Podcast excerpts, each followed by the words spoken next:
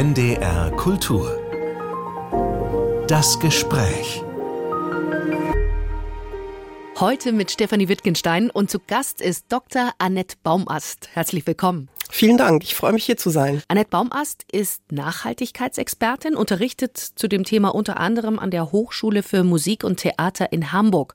Und damit ist sie die absolut perfekte Gesprächspartnerin für die Frage, wie grün ist eigentlich die Kulturbranche? Also wie klimafreundlich oder schädlich sind Theater, Konzerthäuser, Museen, sind Musikfestivals oder Konzerttourneen? Frau Baumast, Ende der Woche startet ja die UN-Klimakonferenz in Dubai.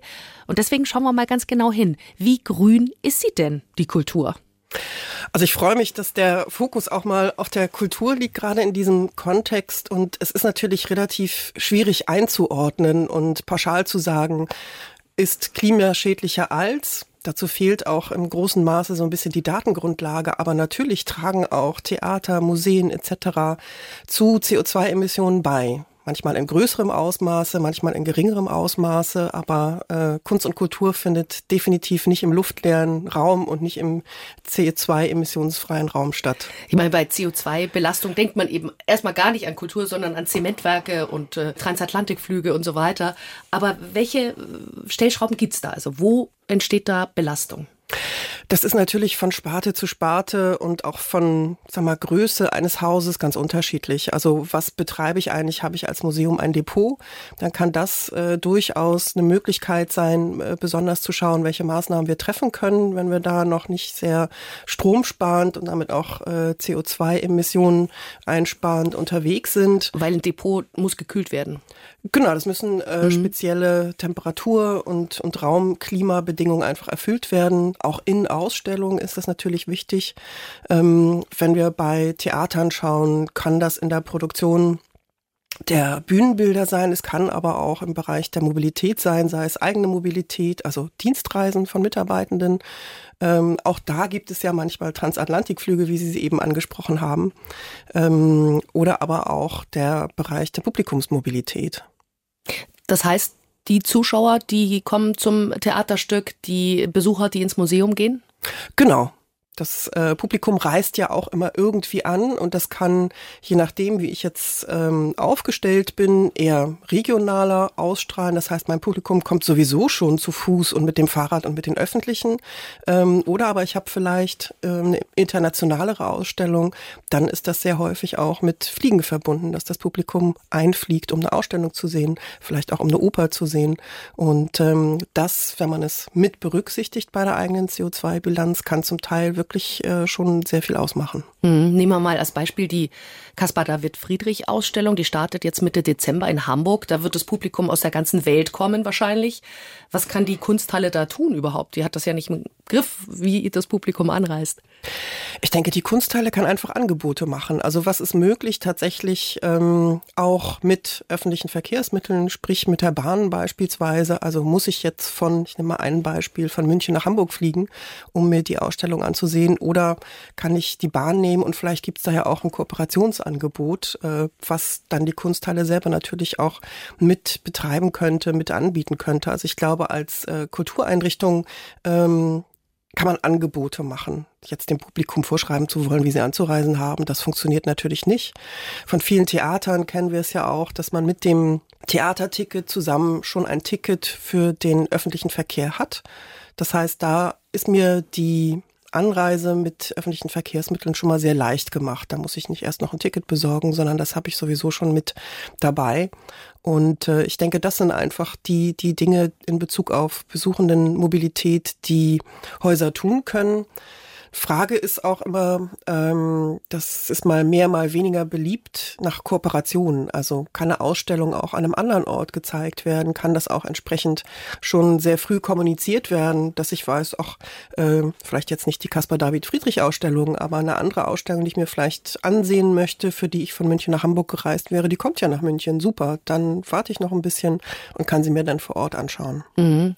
Das heißt, einerseits sollen sich die ähm, Veranstalter selber mehr Gedanken machen, auch über ihr Publikum ähm, sozusagen.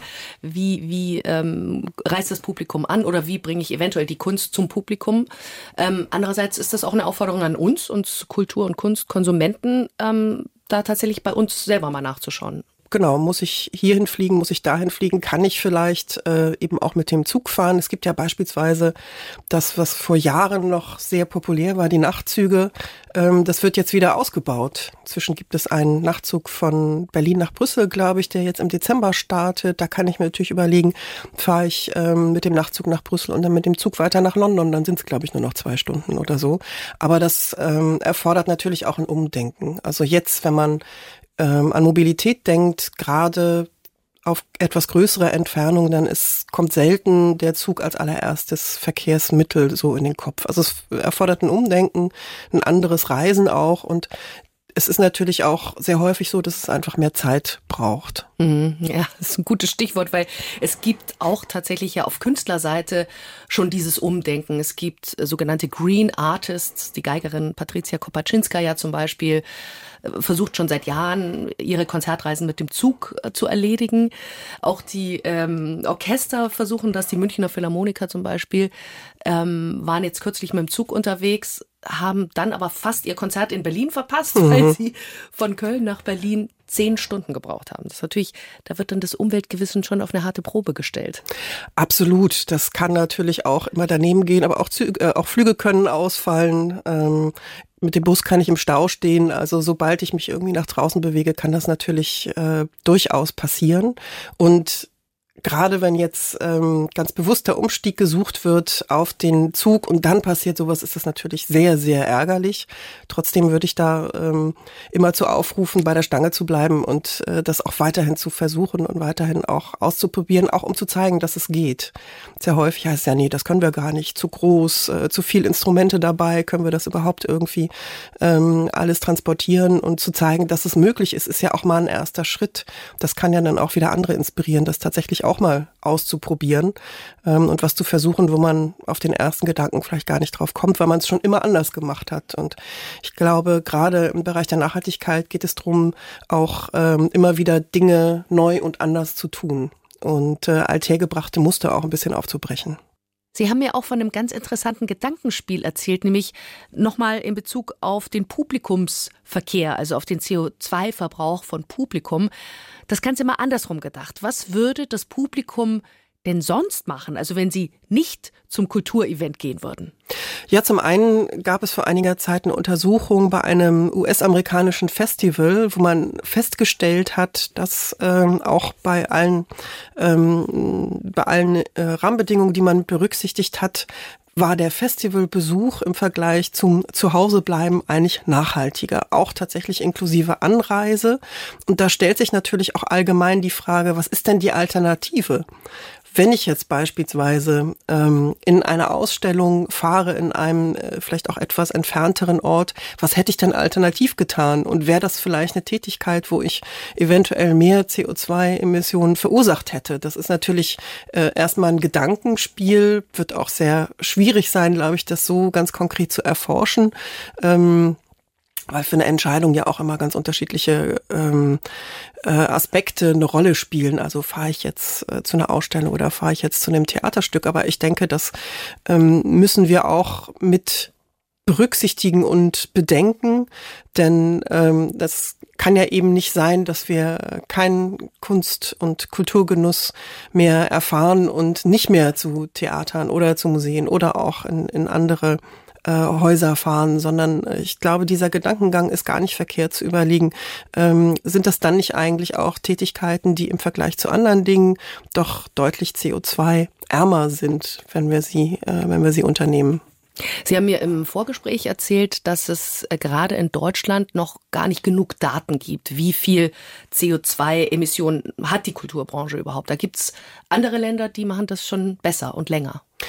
Ja, das ist tatsächlich so, dass wir bislang immerhin ähm, Einzelfalldaten haben, aus denen sich vielleicht schon äh, CO2-Emissionen gesamthaft, zumindest spartenbezogen, ein bisschen hochrechnen lassen, aber eine solide, solide Datenbasis fehlt einfach. Und äh, das wäre aus meiner Sicht wirklich angezeigt, da nachzuarbeiten, um wirklich mal sagen zu können, ja, der Kunst- und Kultursektor äh, verursacht so und so viel CO2-Emissionen im Vergleich, dass man da auch ein bisschen äh, tatsächlich eine Handhabe hat. In England beispielsweise werden CO2-Emissionen von Kultureinrichtungen schon viel länger erhoben, weil da auch das Thema mit der Förderung verknüpft ist. Also wenn ich vom Arts Council England gefördert werde, muss ich auch Umweltdaten liefern und ich muss mir ein Umweltprogramm geben. Also das ist da schon tatsächlich Förderkriterium.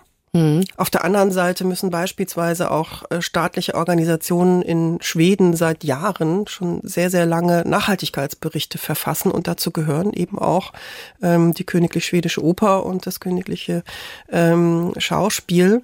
Und das hat am Anfang natürlich nicht gerade für Jubel gesorgt. Das kann ich mir also vorstellen. Genau, da hat man erstmal, okay, super, das jetzt auch noch. Und ähm, man hat sich dann aber ja damit auseinandersetzen müssen und das über die Zeit wirklich auch als einen positiven Antrieb gesehen, um sich mit dem Thema Nachhaltigkeit auseinanderzusetzen und sich zu fragen, naja, was können wir denn als Theater, was können wir als Oper denn zu einer nachhaltigen Entwicklung in der Gesellschaft beitragen? Und von daher wurden Impulse, die jetzt gar nicht so aus Kunst und Kultur kamen, sondern von, von den Trägerschaften, auch positiv umgedreht und äh, genutzt für die Auseinandersetzung mit dem Thema Nachhaltigkeit. Und ich denke, regulatorisch wird auch hier ähm, einiges vor allem auf größere Kultureinrichtungen zukünftig zukommen. Mhm. Solche Nachhaltigkeitsberichte müssen die dann auch gemacht werden? Je nachdem schon. Es ist eine neue EU-Regelung die auf eine alte Regelung zur Berichterstattung aufsetzt, jetzt äh, verschärft. Das tritt in den nächsten Jahren dann in Kraft und die ein oder andere größere Kultureinrichtung wird da auch betroffen sein und einen Nachhaltigkeitsbericht erstellen müssen. Mhm, da wird auch erstmal wahrscheinlich Kein, keine Jubelschreie. Die Hände beim Kopf zusammengeschlagen. Ja, auch ähm, das Beispiel England habe ich eben genannt. Auch da äh, war anfangs die Begeisterung nicht unbedingt groß. Das ist aber teilweise, also teilweise ist einfach immer noch Pflicht. Okay, wir müssen das abliefern, aber auch tatsächlich durch die begleitenden Erhebungen wurde einerseits gezeigt, es ist einiges an Geld eingespart worden. Also es ist nicht so, dass Nachhaltigkeit immer nur kostet. Es können tatsächlich auch Gelder eingespart werden. Man hat auch festgestellt, dass das positiv, eine Beschäftigung mit Nachhaltigkeit sich positiv auf die Mitarbeitendenbindung auswirkt, weil auch da das Thema wichtiger wird. Wie setzt sich meine Organisation, für die ich arbeite, mit dem Thema eigentlich auseinander? Wie positionieren wir uns da? Und stimmt das so mit meinen eigenen Werthaltungen eigentlich überein? Und das hat sich über die Jahre auch, äh, auch zeigen können. Und äh, so hat sich das gewandelt und es wird immer mehr auch zum Selbstverständnis. Erlebnis. Mhm. Kann, kennt man ja auch aus dem privaten Bereich. Man freut sich ja eigentlich, wenn man alte Dinge neu verwenden kann, altes Teil aus dem Kleiderschrank oder die Reste aus dem Kühlschrank. So ist es ja bei der Arbeit auch, ne? Absolut. Und wenn man das jetzt ganz ähm, krass formuliert, produziert ein Theater oder auch ein Museum, je nachdem, äh, da vielleicht nicht mit den Kunstwerken, aber alles drumherum für die Tonne ein, ein äh, Theaterstück äh, wird abgespielt, das Bühnenbild wandert äh, eigentlich äh, klassischerweise so in den Müll. Manche Standardteile werden natürlich weiterverwendet, aber ich, äh, wenn ich ähm, in den Gewerken dran bin, weiß ich, das landet irgendwann einfach auf dem Abfall. Eben Kunstwerke äh, werfen wir dann nicht weg, die kommen wieder an ihren Ursprungsort, aber auch das Drumherum einer Ausstellung, da wird ja auch zum Teil viel gebaut und ähm, das sind handwerklich ja auch wirklich ähm, sehr, sehr gut ausgebildete Menschen, die arbeiten und die einen extrem guten Job machen und dann zu sehen, das wird dann einfach nachher weggeworfen, das ist natürlich auch, tut ja irgendwo dann auch weh, also genau wie es beschrieben beschrieben haben. Äh, Im Privaten möchte man Dinge gerne weiter nutzen und ähm, das ist natürlich in der Arbeit genauso. Sie hören NDR Kultur das Gespräch. Heute mit der Nachhaltigkeitsforscherin Dr. Annette Baumast. Frau Baumast, auf der Bühne, da beschäftigen sich Künstlerinnen und Künstler schon lange mit den Folgen der Klimakrise oder auch mit Nachhaltigkeitsfragen. Jetzt wandert das ganze Thema aber endlich auch hinter die Kulissen in die Chefetagen, richtig?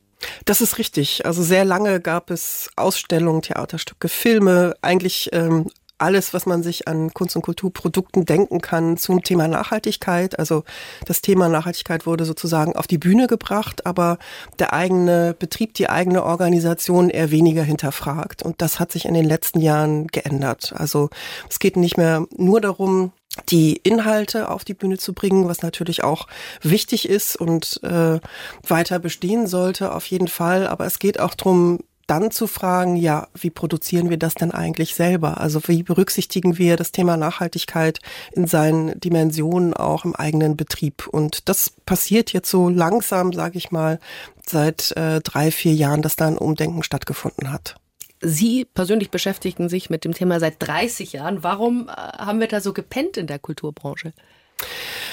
Das ist gar nicht so einfach zu beantworten. Da spielen sicherlich viele Faktoren mit. Zum einen ähm, die Annahme, dass man als Kulturbetrieb ja sowieso nachhaltig ist. Das war eine Aussage, die sehr häufig gekommen ist und man sich nicht wie Sie es eingangs auch gesagt haben, mit einem Zementwerk vergleichen kann. Das ist ja ganz, äh, ganz klar. Und man sieht so ein bisschen nachgezeichnet das, was auch in der Wirtschaft, in der Industrie eigentlich passiert ist. Da haben sich erstmal die Branchen, die wirklich auch sichtbar umweltzerstörend, umweltverschmutzend unterwegs waren und sind mit dem Thema auseinandergesetzt. Also äh, Chemie, Pharmabranche, produzierendes Gewerbe, eben Zementfabriken und ähm, eingangs haben sich da die Dienstleistenden auch erstmal gesagt, naja, wir, wir produzieren ja nichts, wir sind ja hier auch ganz, äh, eigentlich ganz sauber, bis man dann bei Unternehmen später wie Google etc. festgestellt hat, naja, der ein oder andere Datenserver ist ja dann doch notwendig und äh, das nimmt riesige Ausmaße an, hat einen unglaublichen Energieverbrauch und führt dann eben auch zu CO2-Emissionen. Und so ähm, hat sich da eigentlich so ein bisschen auch der Kultursektor eingeordnet, dass man erstmal auch angenommen hat, naja, wir sind ja eigentlich gar nicht so schlimm. Wir müssen gar nicht so richtig auf uns schauen. Und der Fokus sehr stark einfach wirklich auf der Produkt, also auf den Produkten in Anführungszeichen, also auf der Ausstellung. Was äh, sagen wir, was vermitteln wir mit den Inhalten der Ausstellung oder auch Filme, da gibt es ja schon einige, ähm, in den letzten Jahrzehnten, die sich auch mit Nachhaltigkeits-, mit Umweltthemen beschäftigen. Und ähm, von daher hat natürlich da äh, erst langsam auch ein Umdenken stattgefunden. Heute ist es aber tatsächlich nicht mehr wegzudenken. Mhm. Das muss man auch sagen, dass es äh, auch mit Glaubwürdigkeit zu tun hat, wenn ich mich jetzt inhaltlich mit Nachhaltigkeit beschäftige, aber sichtbar gar nichts selber tue, dann wird das inzwischen auch kritisch hinterfragt. Mhm. Das heißt, ich kann keinen Film über Nachhaltigkeit mehr drehen äh, und die Filmproduktion verschlingt enorme äh, CO2-Budgets zum Beispiel. Genau, das, äh, das als ein Beispiel, da kann man auch äh, die Filmförderung nennen, die inzwischen zum Teil Nachhaltigkeit als Kriterium macht oder die Berechnung von CO2-Emissionen als Kriterium für die Förderung macht. Also das ist da tatsächlich auch schon zum Teil verankert. Wo gibt es denn Beispiele in Norddeutschland, wo Sie sagen, da wird schon richtig gut gearbeitet, da wird auf die Nachhaltigkeitsbilanz, die CO2-Bilanz geachtet? Also wir hatten ja äh, gerade jetzt in Hamburg ein Projekt Hamburger Museen, das 11 zu 0. Da haben sich elf Häuser zusammengetan, um eine CO2-Bilanz jeweils für das eigene Haus äh, zu berechnen, zu erstellen und daraus dann auch Maßnahmen abzuleiten. Also das ist sicherlich ein positives Beispiel, ähm, wo man auch denke ich, sehr schön sieht, dass es eigentlich nur gemeinsam gelingen kann. Also sich wirklich äh, zusammenzuschließen, Partnerschaften zu schließen und gemeinsam an diesem Ziel der Nachhaltigkeit auch zu arbeiten. Mhm, da werden auch ähm, Nachhaltigkeitsmanager ausgebildet, wenn ich das Wort richtig äh, parat habe. TransformationsmanagerInnen. Transformationsmanager, genau. genau. Das heißt, pro Museum gibt es dann eine Person, die auch darauf achtet. Das ist, das ist die Idee, dass wirklich auch ähm, in, in einer Position, in einer Person dieses Thema verankert ist, so dass das dann auch weiter betrieben und äh, weiterentwickelt werden kann. Mhm. Fallen Ihnen noch mehr Beispiele ein aus Norddeutschland? Also wer sich schon lange mit dem Thema Nachhaltigkeit beschäftigt, auch schon vor vielen Jahren äh, CO2-Emissionen erhoben hat, das sind die Staatstheater in Hannover.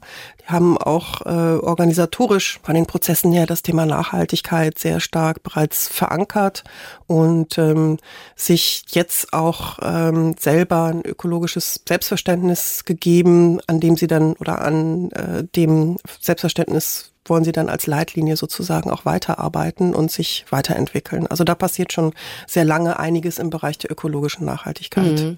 Da werden dann alte Kostüme wiederverwendet oder wie kann man sich das vorstellen? Das wäre jetzt im Bereich Bühnenbild, aber auch tatsächlich im Betrieb der Häuser. Also wie können wir Energie sparen? Es ist ein Energiemanagementsystem aufgebaut worden, verschiedene Maßnahmen sind umgesetzt worden über die Jahre.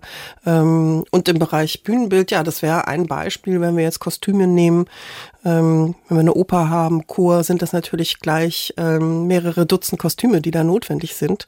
Und ähm, aktuell läuft ein Projekt, wo beispielsweise auch äh, alte Kostüme wieder aufbereitet, verändert werden und nochmal genutzt werden. Mhm.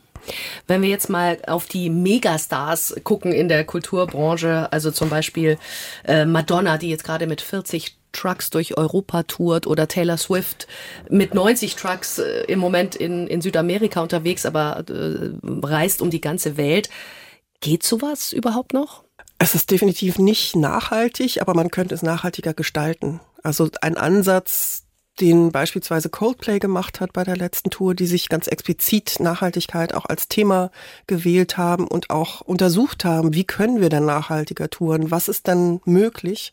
Und ich glaube, das muss auch der Ansatz sein, wirklich äh, sich zu hinterfragen und auch so eine Riesentour zu hinterfragen, nicht im Sinne von, äh, das darf dann ja nicht mehr stattfinden, sondern im Sinne von, wie können wir das nachhaltiger machen? Und gerade in der Musikindustrie gibt es schon viele Ansätze, da ist man lange unterwegs, sich mit dem Thema auseinanderzusetzen und ähm, von daher äh, glaube ich, ist das auf jeden Fall äh, der Ansatz, da neue Wege zu finden. Was hat Coldplay zum Beispiel unternommen?